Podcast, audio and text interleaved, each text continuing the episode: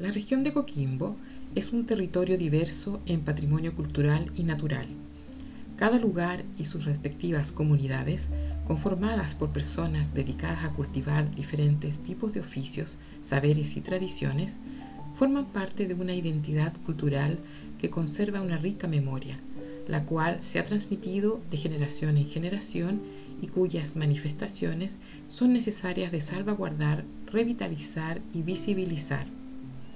Desde la cordillera a la costa se extiende un paisaje cultural único, formado por cultores y cultoras del canto, la piedra, la greda, la mar y los tejidos, que en esta nueva versión del Día del Patrimonio Cultural, desde el Servicio Nacional del Patrimonio Cultural en la región de Coquimbo, que integra el Ministerio de las Culturas, las Artes y el Patrimonio, te queremos invitar a conocer un poco más.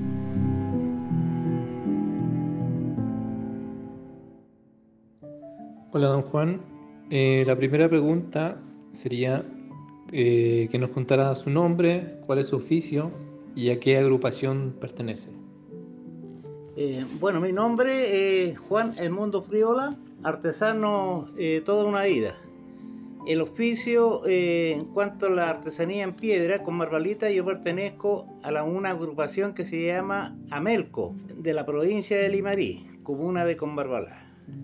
La segunda pregunta, ¿cuál es su relación con su entorno, con su territorio y cómo ve su territorio? ¿Cómo ve eh, el entorno que está viviendo actualmente?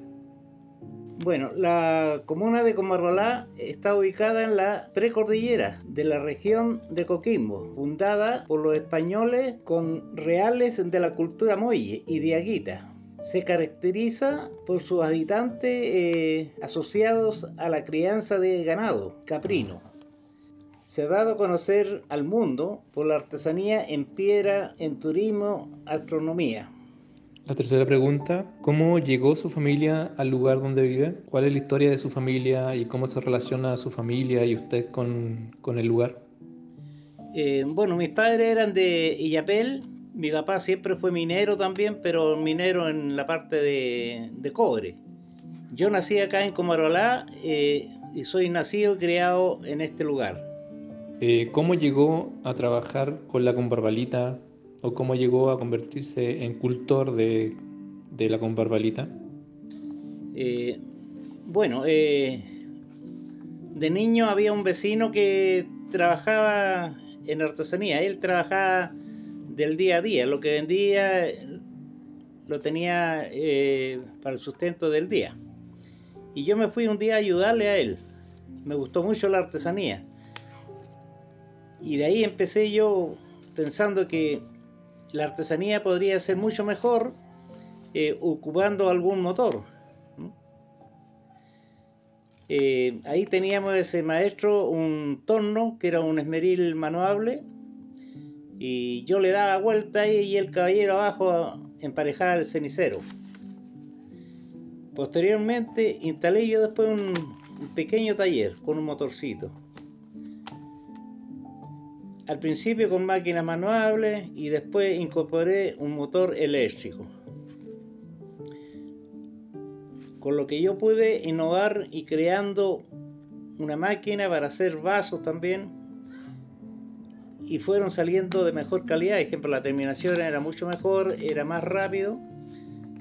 Anteriormente se hacía uno, dos ceniceros, tres ceniceros en el día. Pero ya cuando se implementó un motorcito chico, eh, hacíamos 20 en el día, entonces era mucho más rentable. La pregunta número 6.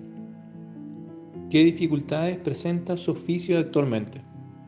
¿Cuáles son las dificultades que usted encuentra que existen en, su entorno? ¿Cuáles son las dificultades que tiene usted para trabajar con barbalita? Bueno, dejando de lado por la pandemia, la principal dificultad es abrir nuevos mercados para la artesanía, que aseguren el ingreso estable y así podamos trabajar tranquilo. El interés por la juventud en este rubro de la artesanía eh, no se interesa a la juventud. Ahora lo que nos queda es integrar nueva tecnología con maquinarias más modernas. Y así para poder eh, tener mucho más producción en la comuna. Y la pregunta 7, que sería la última. ¿Cómo su oficio es un beneficio para la comunidad? ¿Cómo el oficio que usted practica, el oficio de trabajo de la combarbalita, beneficia a su comunidad y su entorno? Bueno, a través de la apertura de mercado, participando en ferias, en diferentes ferias del país, nacionales e internacionales, hemos podido dar valor al trabajo de la artesanía en la piedra, haciendo posible que las personas que nos dedicamos a esto podamos vivir de lo que nos gusta hacer. Eh, bueno, muchos aportes hemos tenido nosotros en, la parte nuestra de que yo integré una parte de la mina que fuera para el turismo, que eso es un beneficio para Combarbalá.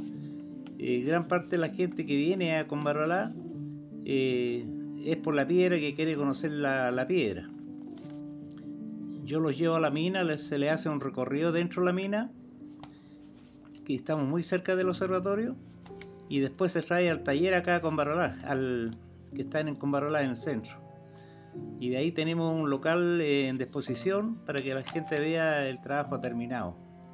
Y bueno, la, la verdad de las cosas que ha tenido gran aporte acá en, en, en la, artesanía.